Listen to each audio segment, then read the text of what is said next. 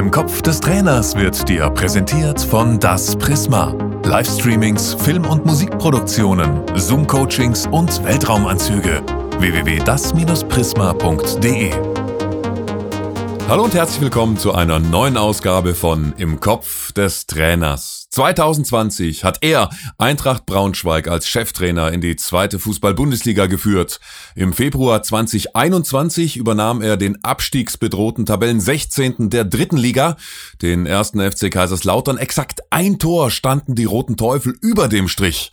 Mit dem März fand sich der FCK plötzlich mitten in der Todeszone wieder. Man hatte unglaubliche sieben Punkte Rückstand auf das rettende Ufer. Doch keine zwei Monate später sicherte er sich mit seiner Mannschaft am vorletzten Spieltag den Klassenerhalt. Zum Zeitpunkt dieses Interviews liegt er mit dem ersten FC Kaiserslautern auf Platz zwei und damit auf einem Aufstiegsplatz. Damit ganz herzlich willkommen an den Cheftrainer des ersten FC Kaiserslautern. Hallo Marco Antwerpen. Ja, hallo zusammen und vielen lieben Dank für die Einladung. Freut mich, dass du dabei bist. Ich habe ein bisschen ausgeholt, weil man allein in dieser Begrüßung schon gemerkt hat, welche unglaublichen und bemerkenswerten Heldenreisen du als Trainer schon mit deinen Mannschaften hinter dir hast.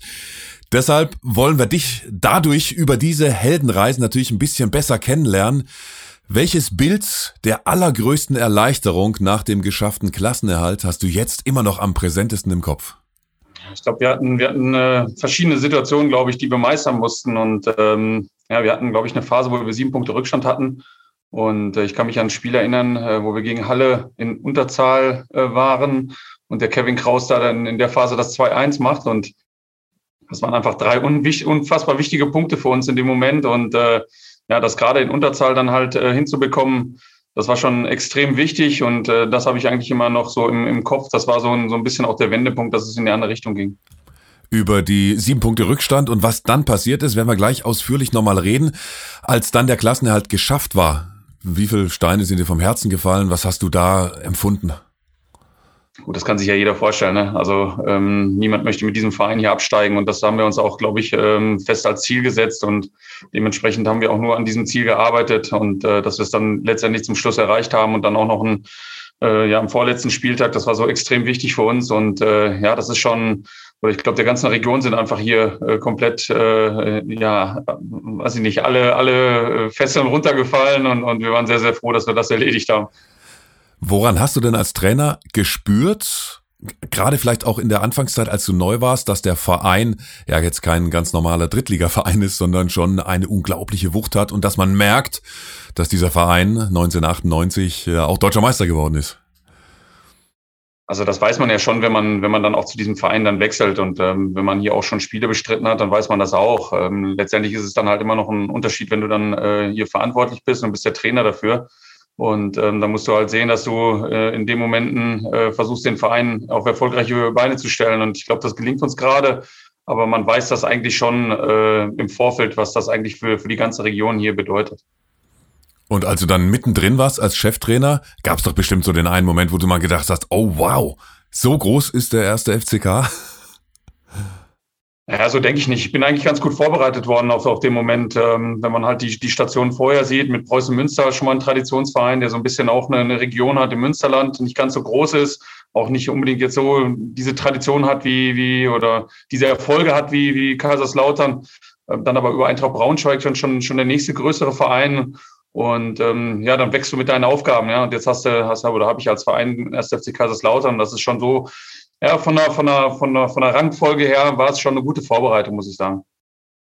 Und deshalb wollen wir genau mal dir in den Kopf des Trainers blicken, als genau das passiert ist, was eigentlich nicht hätte passieren dürfen, aber was vielleicht im Endeffekt doch genau richtig gut war. Nämlich, es ging erstmal bergab unter deiner Ägide. Ihr wart im März, nachdem du im Februar gekommen bist, nach dem 1-0 in Magdeburg, nach der Niederlage, sieben Punkten hinter dem rettenden Ufer.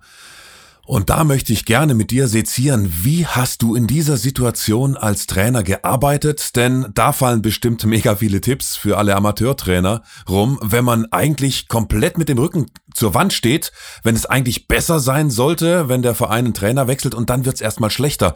nach dieser 1-0-Niederlage, bei der du auch wegen einer roten Karte gar nicht an der Bank stehen durftest, hast du dann, habe ich äh, äh, gehört, dann nachts noch eine Trainingseinheit gemacht. War der Hals so dick? Was, was ist da passiert in diesen Stunden? Was du dann halt machen musst als Trainer, oder das haben wir im Trainerteam ja so beschlossen, ähm, du musst überlegen, wie die weiteren äh, Schritte dann eigentlich sind. Und, und, wir haben das Spiel ja im, im Bus, glaube ich, noch analysiert und, und äh, haben ja auch die Eindrücke aus dem Spiel dann noch äh, wirken lassen und ähm, haben dann einfach gesagt, ähm, dass uns die Intensität im Spiel nicht gefallen hat, dass uns die Leidenschaft nicht gefallen hat und dass wir so nicht in der Lage sind, Punkte zu holen. Und ähm, wir hätten jetzt auch alle aus dem Bus aussteigen können, hätten, äh, wenn dann nach Hause gefahren, hätten dann uns am nächsten Tag getroffen. Ähm, wir haben dann aber gesagt, dass wir mit diesem Akzent ansetzen äh, sofort anfangen wollen und ähm, haben dann halt gesagt, das, was wir halt im Spiel vergessen haben zu laufen, das müssen wir dann halt nach dem Spiel halt noch nachholen. Und dementsprechend haben wir dann halt die Lichter hier am Betzenberg angemacht und ähm, ja, wir sind auf die Kilometer gekommen, die wir eigentlich im Spiel gebraucht hätten, um Punkte zu holen. Und ähm, ja, wir sind dann auch weiter durchgegangen, dass wir einfach Defizite haben im, im läuferischen Bereich.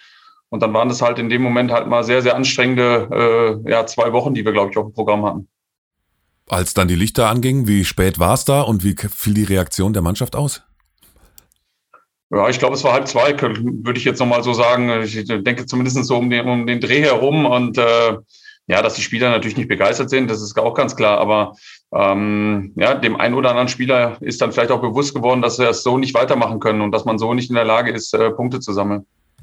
Hast du dann auch tatsächlich die erste Woche, also es war ja dann, glaube ich, Länderspielpause, hast du dann die erste Woche komplett ohne Ball durchgezogen mit deinen Jungs? Ja, eigentlich schon. Wir hatten dann noch ein Testspiel in Karlsruhe, da haben einige Spieler daran teilgenommen.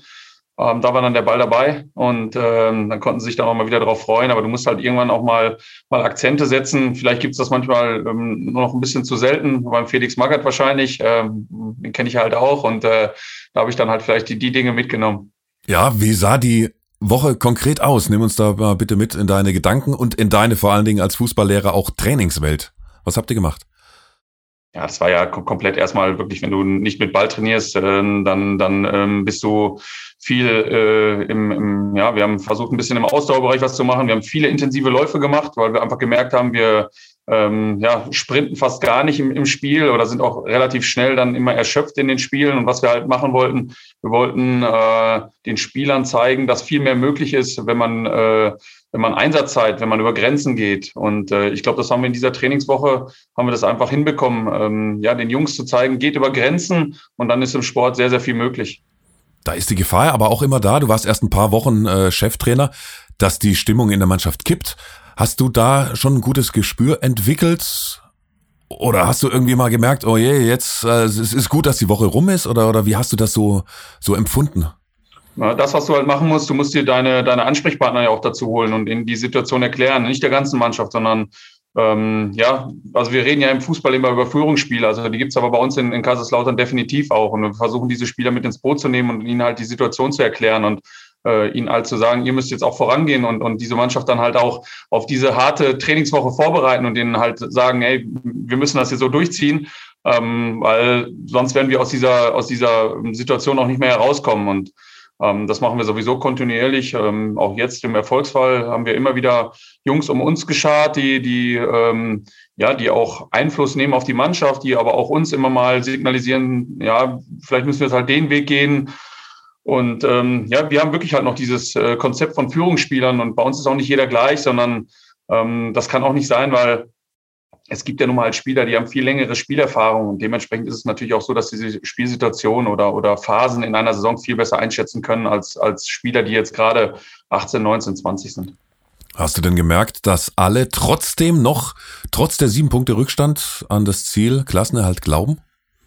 Ja, das war beeindruckend, muss ich eigentlich ehrlich sagen. Also die Woche wurde auch äh, gut angenommen. Es war jetzt nicht so, dass, äh, dass die Jungs ähm, ja, in eine andere Richtung gegangen sind, sondern äh, sie wussten ja, glaube ich, auch selbst, wie die Tabellensituation ist. Und äh, ja, ähm, wir haben ihnen nochmal die Dinge erklärt, dass man mit so einem Verein nicht absteigt. Ähm, das bleibt bei jedem haften, bei jedem im Lebenslauf. Und dementsprechend sind wir die Dinge ja auch so angegangen. Also jetzt nicht nur rein über die Trainingsarbeit, sondern halt auch über Gespräche, dass, dass wir so nicht weitermachen können.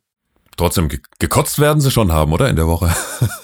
naja, gut, dass, dass das natürlich auch anstrengend war, aber wie gesagt, es ging ja darum, über Grenzen zu gehen. Ne? Und ähm, ja, die, die Grenze vielleicht nochmal ein bisschen verschieben und über die dann auch nochmal zu gehen. Und äh, da muss ich aber auch sagen, das war schon beeindruckend, was die Spieler in der Woche auch geleistet haben.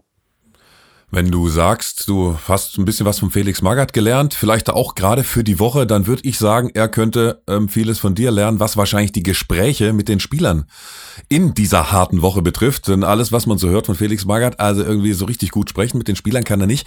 Deshalb die Frage, was hast du in der Woche dann auch mit den Spielern gesprochen? Hast du mit allen Einzelgespräche geführt oder wie lief das ab? Wie musstest du da sensibel auch an die Spieler ran? Ja, in dieser Woche haben wir, glaube ich, nicht so viele Gespräche geführt. Ich glaube, das war jetzt auch nicht mehr, ganz so wichtig und ich glaube, da wäre auch die Aufnahmefähigkeit, glaube ich, nicht mehr ganz so gegeben gewesen. Aber das hatte ich ja schon erwähnt. Also wir haben Führungsspieler und wir haben auch Spieler, die den Verein kennen. Und das sind natürlich Spieler, die wir, die wir mit ins Boot genommen haben und ihnen halt die Situation erklärt haben, dass, dass wir so nicht weitermachen können und warum wir das halt machen. Warum, warum trainieren wir jetzt so hart? Warum trainieren wir mal ohne Ball? Und ähm, das war jetzt eine Woche. In der zweiten Woche war der Ball schon wieder dabei. Wir haben viel im taktischen Bereich gearbeitet. Und ähm, ja, aber es ging halt darum, wirklich denen aufzuzeigen, wir können so nicht weitermachen und wir müssen mehr an unsere Belastungsgrenzen gehen. Und ähm, ja, das war halt wirklich, äh, glaube ich, der Schlüssel, dass wir es dann auch in die andere Richtung bekommen haben. Was würdest du den Amateurtrainern empfehlen? Sollte man so eine Einheit mal machen, wenn man nur zwei oder drei pro Woche hat, kann man das natürlich nicht die ganze Woche durchziehen, aber als Bestrafung im Amateurbereich, würdest du das machen oder eher davon abraten? Na, also ich bin ja selber halt aus dem oder komme halt aus dem Bereich. Ich habe mal in der Landesliga angefangen zu trainieren und, und ich, ich kenne eigentlich so ähm, eher die Probleme, die ein Amateurtrainer hat. Also das sind ja halt Spieler, die, die sind beruflich äh, involviert, die, die sind am Studieren, die haben auch nicht den ganzen Tag Zeit, sich auf Fußball zu konzentrieren. Also da gibt's ja ganz andere äh, Problemfelder, sondern ja, da geht's eigentlich, glaube ich, eher darum, die Jungs kannst du nicht so laufen lassen, da musst du halt alles mit Ball machen. Die Trainingseinheiten sind ja eher reduziert, hast ja meistens drei, vielleicht maximal vier Einheiten. Das ist ja schon im, im Idealfall so. Und dementsprechend musst du eigentlich, glaube ich, äh, ja, das glaube ich nicht ganz so hoch hängen, sondern ähm, glaube ich dann auch wieder viel mehr Spaß reinbringen in die ganze Geschichte. Und äh, das ist halt auch irgendwo nur ein Hobby, den die Spieler dann ja auch, oder dass, dass, dass das Spieler auch ausüben. Und dementsprechend kannst du, glaube ich, in dieser Härte nicht agieren. Also sowas quasi Erbarmungsloses würdest du dann auch wirklich nur mit Profivereinen machen. Das aber durchgehend mit allen, oder? Ja, erbarmungslos finde ich jetzt ist, glaube ich, der falsche Eindruck, weil ähm, wenn du ja in, in einer Situation bist, wie wir jetzt im 1. FC Kaiserslautern bist im Abstiegskampf, du musst ja was einfallen lassen. Du kannst ja nicht dann zur Tagesordnung übergehen. Und das war einfach so, ja, eine Situation, ähm, wie gehen wir weiter? Und für uns war das genau der richtige Schritt. Dann äh, wollen wir dir noch mehr in den äh, Kopf schauen, wie du als Trainertyp so bist. Also ich habe mir mal ein paar Eigenschaften aufgeschrieben, die man äh, so mit dir so als Ruhrpott-Schnauze auch verbinden könnte. Kannst gerne danach ergänzen. Also Ruhrpott-Schnauze natürlich erstes Stichwort. Dann direkt, geradeaus, emotional, ehrlich, aber vielleicht auch mal ein bisschen bockig und stur. Ähm, mit den Medien kann man sich auch mal überwerfen. Du legst dich irgendwie mit allen an ähm, für deine Mannschaft. Habe ich was vergessen? Was war, was hat gestimmt, was nicht? Ist fast schon ein bisschen zu viel, ne? weil mit den Medien habe ich eigentlich, eigentlich wenig Probleme, muss ich ganz ehrlich sagen. Ähm, da hatte ich vielleicht mal eine Situation in, in, in Eintracht Braunschweig, ähm, die mir nicht ganz so gepasst hat. Ähm, dann sage ich dann aber auch, was ich darüber denke.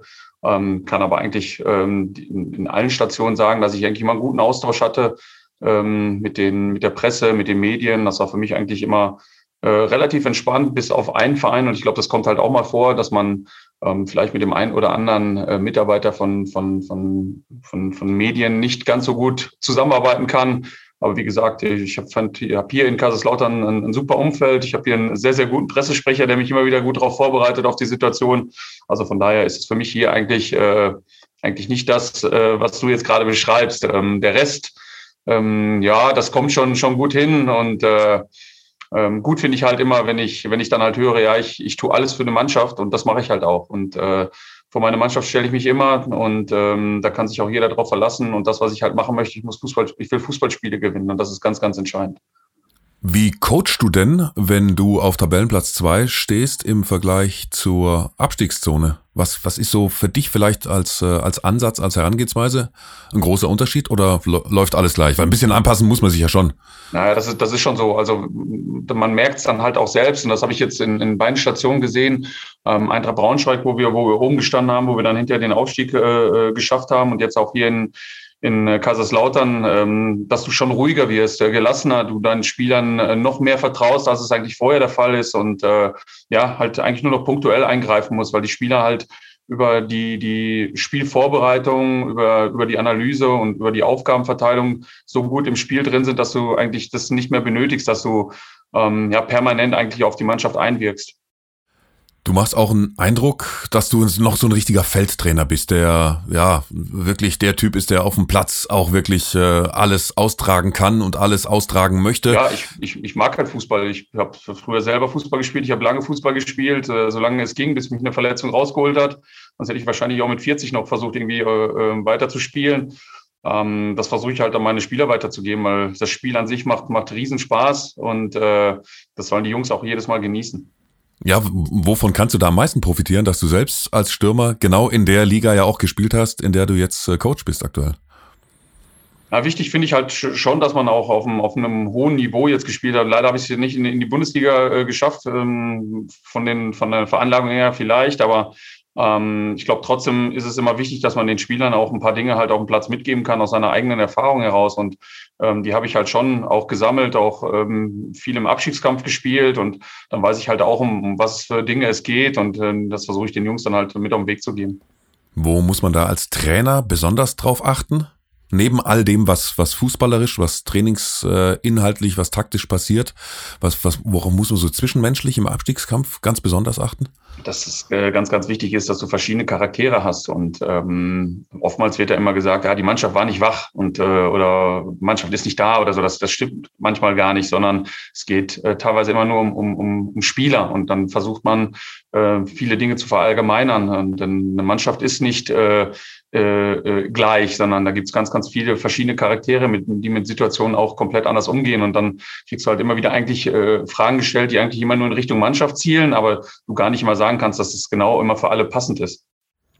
Du willst ja auch jetzt nicht über einzelne Spieler reden, wenn du äh, öffentlich in einer Pressekonferenz oder, oder in Interviews gefragt wirst. Ne? Deshalb ist es natürlich aus Trainersicht dann einfacher, ähm, da was Allgemeines in Richtung äh, Mannschaft zu sagen. Wenn du innerhalb der Mannschaft mal laut wirst in der Kabine, wie sieht das dann aus?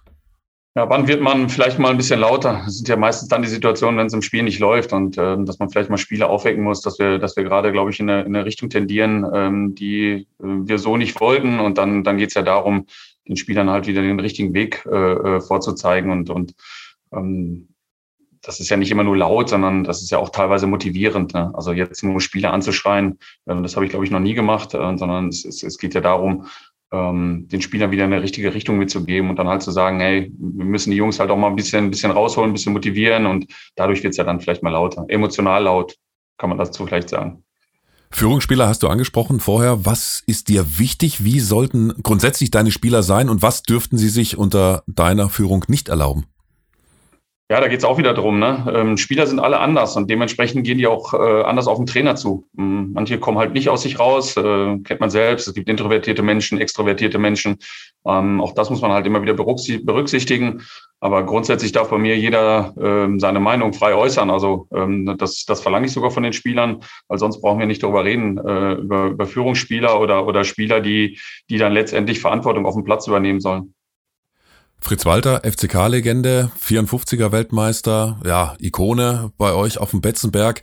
Für den war, ja, kann man glaube ich so salopp sagen, der Zusammenhalt aller elf Freunde müsst ihr sein, noch extrem wichtig. Und äh, irgendwie hat man den Eindruck jetzt aus der Entfernung, dass dieses Kameradschaftsgehen jetzt endlich wieder so richtig, aber wirklich mega tief in der FCK-DNA jetzt verankert ist. Wie äußert sich da? Also stimmt der Eindruck und, und wie äußert sich das so am, am meisten? Eindruck äh, stimmt definitiv. Also ähm, wir haben eine, eine Mannschaft, die einen sehr, sehr guten Umgang untereinander pflegt, die sich, die sich verstehen, ähm, die, die auch harmonisch miteinander ist, aber die trotzdem äh, Spiele gewinnen möchte. Und ähm, ja, das ist ja eigentlich das, was du halt immer mit auf den Weg äh, bringen musst. Du musst im Sommer eine gute Kaderplanung haben.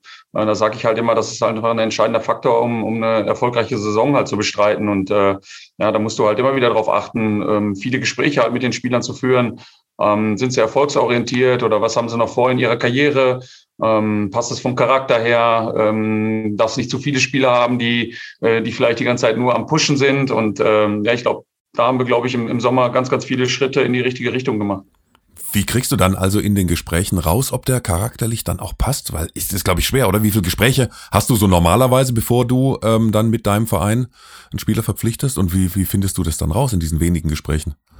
Naja, du kannst dich schon mit einem Spieler mal hinsetzen und, und äh, über einen längeren Zeitraum mal reden und da muss es dann halt nicht über, über Fußball gehen und äh, es, es gibt da schon halt immer so Momente, ähm, wo man, wo man Dinge erkennen kann, wenn man mit einem Menschen spricht. Ich glaube, das, das, das kennt ja jeder und äh, ja, das, äh, das lassen wir mit einfließen. Ähm, dann gibt es verschiedene Beurteilungen. Wenn ich mit dem Thomas Heng da nochmal zusammensitze, unser Co-Trainer ist mit dabei, Frank Döpper, und dann, dann reden wir über einen Spieler, was hat der noch vor, ähm, ja, wo will er noch hin? Ist er auch dem Betzenberg gewachsen? Das gehört auch dazu. Also äh, wir brauchen auch Spieler, die, die äh, hier in, in, in dem Stadion auch spielen können. Das ist ganz, ganz entscheidend. Und ja, anscheinend haben wir es ganz gut rausgefunden. Eben, genau. Deshalb ist die Frage, wie, wenn, wenn Amateurverein, wenn Landesligaverein einen Spieler holt, wie kriegt er dann in diesen ein, zwei wahrscheinlich nicht viel mehr Gesprächen raus, ob der Spieler ein Drecksack ist oder ob der charakterlich jetzt genau perfekt für unsere Mannschaft ist, weil er eben auch pushen kann oder was auch immer. Ja, ja aber das ist dann halt auch eben von vielleicht auch manchmal natürlich auch mal ein bisschen, ein bisschen Glück dabei, aber auch vielleicht ähm, ja eine ganz, ganz gute Vorbereitung auf, äh, auf das, was wir eigentlich ähm, machen möchten und äh, ja, vielleicht braucht man da auch ein gutes Händchen für. Mike Wunderlich hat gesagt, dass solch eine Kameradschaft wie bei euch er noch nie erlebt habe. Woran zeigt sich das so im Alltag? Woran spürst du das?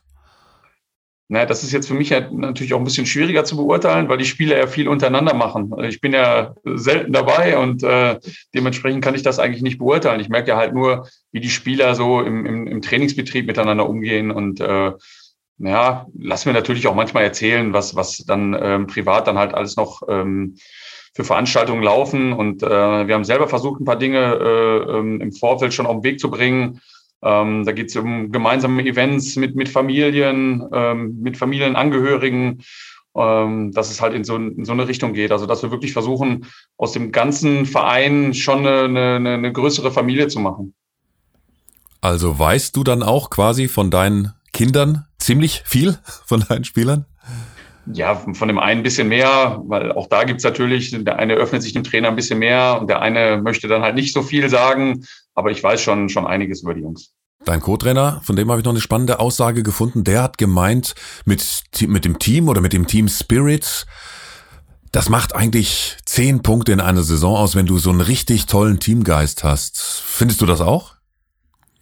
Ja, absolut. Wie viele Punkte das jetzt letztendlich ausmacht, das kann ich, kann ich nicht beurteilen, aber es, äh, es zeigt ja, dass es funktioniert. Es zeigt, äh, wie wir ja auch gerade aus, ähm, aus einem Tief am Anfang der Saison rausgekommen sind zusammen, ähm, dass wir da zusammenstehen und ähm, ja, wenn man es dann halt auf dem Platz äh, äh, als Beispiel braucht, äh, haben wir immer noch das Spiel gegen Waldhof Mannheim, als wir in doppelter Unterzahl gespielt haben. Und äh, das sage ich jedes Mal, 60 äh, Minuten in doppelter Unterzahl, da holst du normalerweise nichts. Da kriegst du, da kriegst du drei Gegentore und, und äh, dann fährst du äh, tief deprimiert äh, nach Hause. Und ähm, wir haben das ganze Ding hier mit einem 0-0 hinbekommen. Und äh, da hat man schon gesehen, dass die Jungs bereit sind, äh, ja, über, über, über Grenzen, da haben wir wieder Grenzen, über Grenzen hinauszugehen.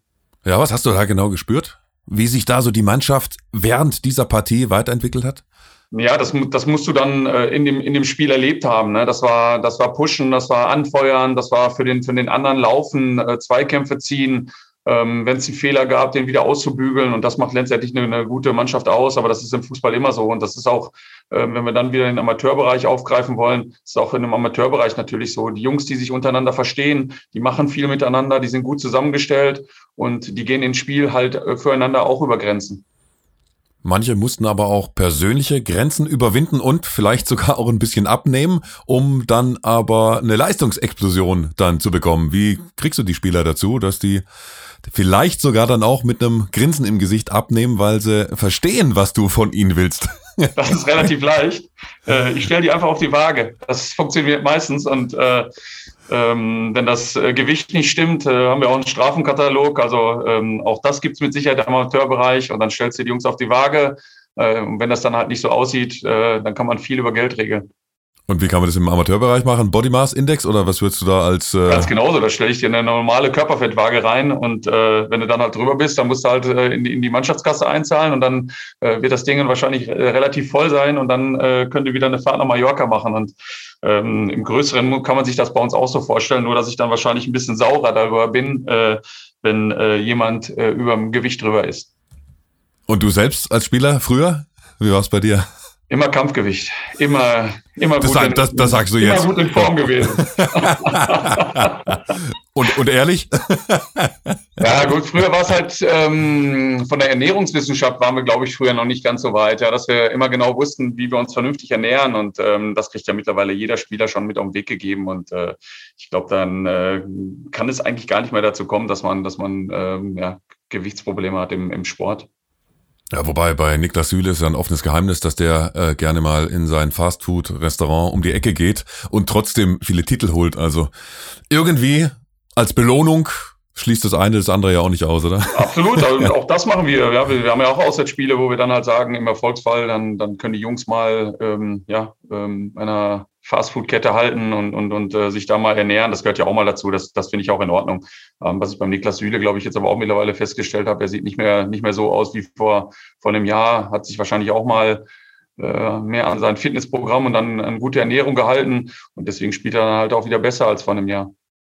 Besser spielen geht aber auch nur, wenn man besser trainiert, ist auf jeden Fall eins so, ja, so, so, so meiner Slogans. Ähm, deshalb Training würde ich gerne mit dir noch besprechen. Und eine Frage, die stelle ich jedem Fußballlehrer. Was ist die härteste Übung oder Spielform in deinem Repertoire?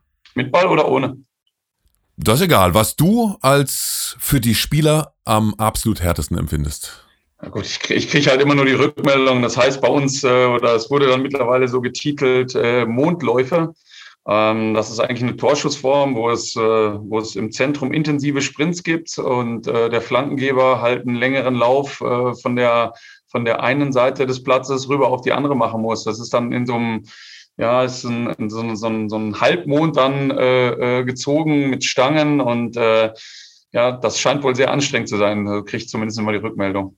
Heißt aber nur für die Außenspieler oder machen die in der Mitte, müssen die die ganze Zeit hinterher sprinten? Ja, die, die inneren Spieler, die sind halt äh, weniger und äh, dementsprechend müssen sie natürlich, wenn du eine kürzere Distanz hast, das auch öfter machen. Wie lange machst du diese Übungsform? Da sind meistens sind da neun Spieler involviert und die Übungsform geht dann über zwölf Minuten. Und machst du danach noch was oder ist das dann der Abschluss deiner Trainingseinheit? Nee, nee, danach geht's dann weiter. Und zwar genau in der Intensität, jawohl. Felix Magath lässt grüßen. ist ein Warm-up äh, vorgeschaltet, dann gibt's halt äh, diese intensiven Läufe. Das findet bei uns eigentlich immer an einem Mittwoch statt und meistens wird danach noch äh, 6 gegen 6, äh, 7 gegen 7, immer so wie es passt gespielt. Und äh, na klar, Mittwoch ist halt immer bei uns äh, sehr intensiv. Und wie sorgst du für Spaß im Training? Spaß gibt's bei uns nicht. Na, das, das, das kommt eher über Gespräche. Man, wir machen ab Donnerstag machen wir viel, viel in, in, den, in den Rondos, dass wir das spielen. Und äh, naja, aber wie gesagt, auch, auch die Jungs müssen ja Spaß in, in, die, in, die, in die Geschichte reinbringen. Also es kann ja nicht nur von unserem Trainerteam kommen, sondern die Jungs müssen ja merken, dass das auch Bock macht. Und Spaß macht dir auch, Tennis zu spielen. Da würde mich interessieren, weil du dich ja schon seit vielen Jahren mit, mit, mit Tennis auch auseinandersetzt. Hast du irgendwas festgestellt im Tennissport, was der Mannschaftssportler, der Fußballer, vielleicht vom Tennisspieler, vom Einzelsportler lernen kann? Ja, auch die Interess äh, Frage ist sehr interessant und äh, da habe ich heute Morgen der Mannschaft noch was zu gesagt. Also in, in den Einzelsportarten äh, wie Tennis, äh, Skilaufen, ähm, Boxen, äh, da waren wir heute Morgen. Ähm, die Spieler sind wesentlich fokussierter auf ihre Aufgabe. Also wenn es dann zum Wettbewerb geht, ähm, ist es ja bei Fußballern immer so, immer laute Musik hören, äh, über iPods dann äh, sich nochmal, äh, weiß ich nicht, berieseln lassen. Und äh, ich habe mal darauf hingewiesen, dass die Einzelsportler sich eigentlich auf ihren Wettbewerb konzentrieren. Was ist gleich meine Aufgabe? Und, und ähm, das finde ich einfach viel, viel entscheidender, dass man auch mal sich mal einen Moment nimmt wenn man in der Vorbereitung auf ein Spiel ist, dass man einfach mal sagt, ja, ich muss mich jetzt mal auf das vorbereiten, was ich gleich umsetzen muss, was der Trainer mir an Aufgaben gegeben hat. Und äh, wenn ich das dann halt sehe, wie ein, wie ein ähm, Skiläufer vom, vom Rennen noch eben kurz seine Strecke durchgeht, da sehe ich keine iPods in, in, in den Ohren hängen. Und äh, das sehe ich auch bei einem Tennisspieler. Gut, der geht auf den Platz, da lässt er sich noch mal kurz berieseln. Aber wenn ein Aufschlagspiel gemacht worden ist, dann, dann, dann sitzt er da und bereitet sich dann halt auf, auf das Return-Spiel vor. Und äh, das finde ich halt ganz, ganz wichtig. Und das kann man Fußballern vielleicht mal mit auf den Weg geben, sich auf ein Spiel mal vorzubereiten. Was habe ich gleich zu erledigen? Aber ich glaube, die Umsetzung ist mega schwer, oder? Weil es ja eben jeder Profifußballer macht, der da mit Kopfhörern äh, aus dem Bus steigt. Ja, absolut. Das ist äh, eine ganz schwierige Geschichte und äh, man kann ja halt immer nur wieder dran appellieren, dass, dass man es macht. Vielleicht macht man dann noch bessere Spiele.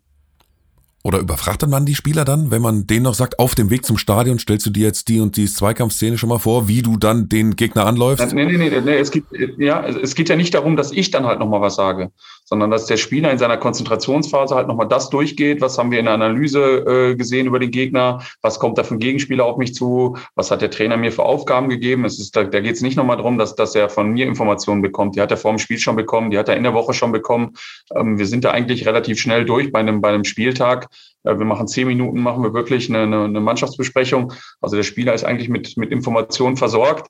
Und dann gibt es halt fast keine Informationen von einem Spiel, sondern der Spieler muss dann halt sehen, dass er, dass er das, was an, an Anforderungen gestellt worden ist, in dem Spiel umsetzen muss. Und äh, das kann ich natürlich am besten, wenn ich mich auf, auf, auf sowas konzentriere. Die Sportarten, die vielleicht nur alle vier Jahre ihre großen Wettbewerbe bei Olympia haben, ja, die müssen sich vier Jahre auf den wichtigsten Wettbewerb ihres Lebens vorbereiten. Beim Fußballer, der englische Wochen hat und dreimal die Woche teilweise spielt, ist es ja das krasse Gegenteil. Ja, kann man da auch irgendwie ein Stück weit was von diesen äh, Sportarten lernen oder sind die durch die Zyklen doch zu weit auseinander? Naja, gut, da, da gibt es ja auch andere ähm, Momente noch, die, die diese Sportler haben. Da gibt es dann Weltmeisterschaften, da gibt es einen internationalen Vergleich und ähm, vielleicht auch nationale äh, äh, Meisterschaften. Ähm, da gibt's ja auch dann schon, schon Events, die, die noch wichtig sind. Äh, klar sind aber die Olympischen Spiele in diesen, in diesen Sportarten natürlich am wichtigsten. Ähm, aber es ist halt im Fußball so und deswegen haben wir uns den Sport ja ausgesucht, dass wir Spieltag für Spieltag ähm, gefordert sind und ähm, dass wir da ja zwischen den Wettbewerben jetzt nicht großartig viel Zeit haben ähm, sondern dass wir sofort wieder am, am nächsten Samstag wieder gefordert sind. Was ist dir in Sachen Führungsspieler, die auch Gespräche mit den äh, Mitspielern führen. Was ist dir da wichtig? Wie sieht also für dich der perfekte Führungsspieler aus, der dich in dem, was du gerade gesagt hast, da auch komplett unterstützt? Eben auch vielleicht mal in Sachen Motivation oder eben den Fokus legen. Leute, jetzt müssen wir uns konzentrieren. Jetzt, äh, jetzt fahren wir gerade ins Stadion ein.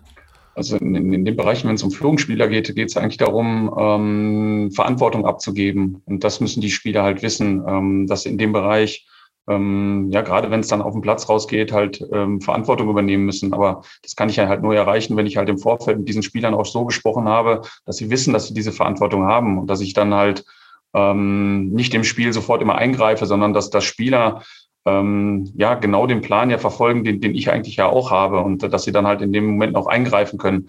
Weil die Erfahrung machen wir jetzt auch. In der Corona-Zeit war es sehr, sehr leicht für uns, äh, von draußen zu coachen und konntest über den ganzen Platz schreien. Ähm, wir haben es jetzt aber wieder in, in Freiburg gemerkt. Ähm, erste Halbzeit lief es für uns nicht so, wie wir es uns vorgestellt haben. Du kommst aber an einige Spieler einfach nicht ran. Äh, du kannst dann halt nicht, nicht immer so eingreifen, sondern ja, musst halt ein bisschen fast äh, stille Post spielen. Dann musst es dem einen sagen, der sagt es dem anderen und dann kommt es dann irgendwann zwei Minuten später drüben an. Ähm, die Spieler müssen in dem Moment merken, ähm, das läuft gerade nicht so, wie wir uns das vorstellen und dann müssen die halt auch selbst in der Lage sein, einzugreifen. Und der Bezirksliga-Trainer, der jetzt nicht diese Führungsspieler, diese Typen hat, die du in deiner Mannschaft hast, wie, wie kann man die sich als Trainer züchten oder geht das einfach gar nicht, weil die, weil die dieses Gen ohnehin schon in sich haben, auch wenn sie gar kein Fußball spielen würden, wären es trotzdem Führungspersönlichkeiten? Also auch da bin ich davon überzeugt, dass äh, auch äh, im Amateurbereich in den, in, den, in den unteren Ligen auch äh, dort laufen Führungsspieler rum, die auch das Spiel verstehen, die die ähm, in der Mannschaft anerkannt sind, die einen guten Zugang zu Spielern haben, die guten Zugang zum Trainer haben. Ähm, also auch da habe ich die eigentlich die Erfahrung gemacht, ähm, dass, das, dass man mit, mit einigen Spielern sehr, sehr gut über, über Fußball sprechen kann, auch über, über Belange, wie sieht's in der Mannschaft aus, ähm, sind wir noch auf dem richtigen Weg und ähm, auch da glaube ich eher so, dass, dass, äh, dass es da im Amateurbereich auch diese Spieler gibt. Dann würde mich zum Schluss interessieren, was du in deinen Jahren als Trainer so am meisten verändert hast in deiner Art und Weise zu trainieren, zu coachen? wahrscheinlich einige drüber lachen, aber ich bin tatsächlich auch ein bisschen ruhiger geworden. Also ich war früher noch, noch impulsiver, weil ich einfach noch mehr spiele. Äh, äh ja, ich wollte einfach immer gewinnen. Das ist, äh, das ist einfach dann, das stellt mir da manchmal im Weg, aber ähm, habe es mittlerweile gelernt, auch äh, ja, Selbstverantwortung abzugeben. Ja, das hatte ich am Anfang vielleicht auch nicht immer so ganz. Ähm, aber merke dann halt auch, dass das wichtig ist, auch seinen Spielern zu vertrauen und, und äh, vielleicht auch manchmal den Schiedsrichter in Ruhe zu lassen. Aber das fällt schwer. Einem emotionalen Trainer fällt das auf jeden Fall schwer, wenn der Schiedsrichter ja auch mal einen katastrophalen Tag haben darf. Darf er ja. Aber Absolut. Naja, gut, das, das ist auch richtig so. Also ähm, manchmal fällt es schwer. Ja. Und dann hast du welche Tricks dann im Kopf, um dich selbst runterzuholen? ja, das ist halt mein, mein zweites Problem. Die Tricks habe ich noch nicht. Also vielleicht müsste ich da mal, mal drüber nachdenken, was, was es da so gibt. Aber ähm, leider habe ich da keine Trickkiste für. Okay. Und dem Amateurtrainer, dem ist das ja auch äh, gestattet, da dann auch nochmal an der Außenlinie auszuflippen, oder? Ja, das ist leider nicht so, weil äh, die Schiedsrichter im, im Amateurbereich die sind noch ein bisschen sensibler und dann bist du meistens hinter, hinter der Bande und stehst nicht mehr davor. Und das kostet viel Geld und äh, das sollte man eigentlich vermeiden.